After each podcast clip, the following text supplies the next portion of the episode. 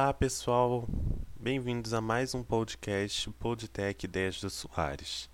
É, nessa semana tivemos várias despedidas no mundo da tecnologia.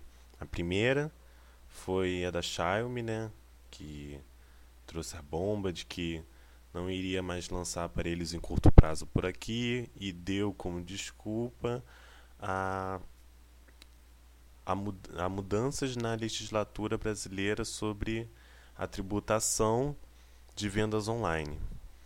Tivemos também a Microsoft que disse que não lançará muitos Lumias nos próximos meses e logo depois também veio mais uma bomba da Microsoft dizendo que não deve, né, numa carta publicada, um e-mail, disse que não vai é, lançar novos modelos de Lumias ou de nos futuros Surface Phone aqui no Brasil. O Brasil e a Índia foram descartados. Também tivemos é, a Google, que divulgou uma lista negra, né, que vai, pretende divulgar uma lista negra de empresas que demoram para atualizar o Android.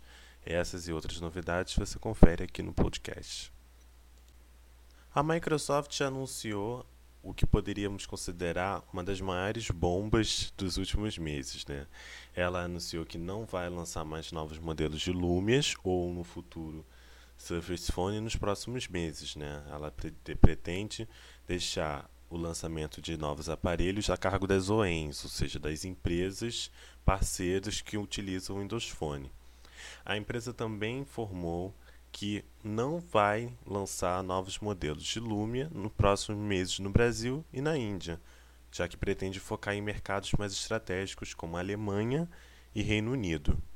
Essa notícia não poderia pegar os fãs da plataforma mais de surpresa, né? Porque para quem esperava por mais investimentos no Windows Phone, no Windows 10 Mobile, no caso, é, para a empresa pelo menos tentar reverter esse cenário de mercado que tem menos de 1% de participação, não vai. Né? A Microsoft pretende deixar isso para o futuro. Mais uma vez, os fãs da marca ficam à mercê. Assim, é difícil encontrar pessoas que hoje tenham paciência com em breve da empresa. A maioria está aí deixando a plataforma e partindo para outras, né? Não tem como não dar razão a eles. Tivemos também a Xiaomi abandonando o mercado brasileiro. Essa foi outra surpresa da semana. Para quem não sabe, a Xiaomi chegou no Brasil em junho de 2015. Prometeu muito e cumpriu muito pouco. Veio com dois aparelhos, o Redmi 2 e o Redmi 2 Pro, aparelhos de baixo custo, e as pessoas ficaram esperando novos modelos como o Mi 5 ou, ou mais, vers mais versões de aparelhos top de linha que já haviam sido divulgados no mercado internacional e a Xiaomi não lançou, né? Deixou para depois e ficou com esses modelos em quase um ano. É, é complicado a empresa culpar apenas o mercado brasileiro pela, pela decepção nas vendas, né?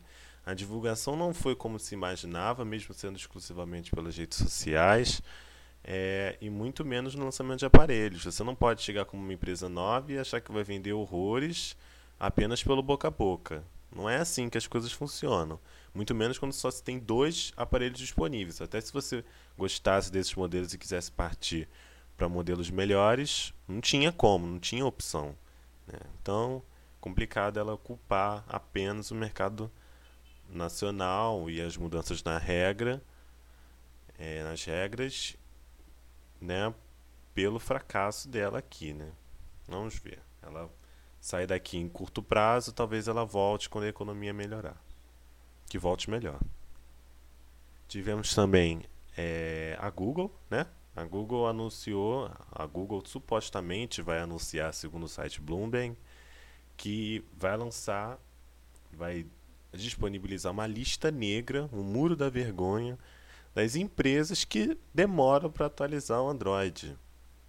Melhor atitude impossível, já que o maior problema do Android é a demora ou até a não atualização de aparelhos que possuem sistema da Google. E disponibilizar essa lista negra talvez faça com que elas se importem mais com isso, né? com pós-venda, digamos. Porque anunciar que o smartphone possui um milhão de funções, possui um processador de processador de não sei quantos gigahertz, 10 GB de RAM, sendo que um ano depois, numa atualização importante lançada pela Google, demora, diz que ainda está vendo, diz que está tendo problemas, é complicado. Então foi uma ótima atitude tomada pela Google.